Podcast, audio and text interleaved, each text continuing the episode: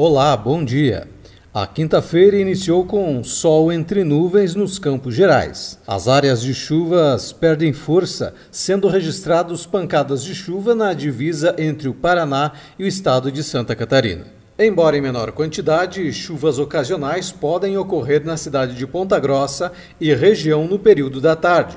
A probabilidade de chuvas para hoje é de 90% e o volume estimado de 5 milímetros.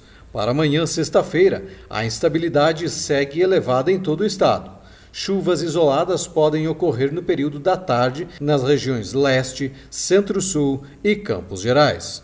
O tempo chuvoso e abafado deve durar ao menos até a próxima semana. Em Ponta Grossa, o dia iniciou com a presença de nuvens baixas e os termômetros marcaram a temperatura mínima de 17 graus, e a máxima prevista para hoje é de 24 graus. Já em Telemaco Borba, a mínima registrada foi de 16 graus e a máxima pode chegar aos 28 graus. Eu sou Carlos Osório. Acesse bntonline.com.br e fique sempre bem informado.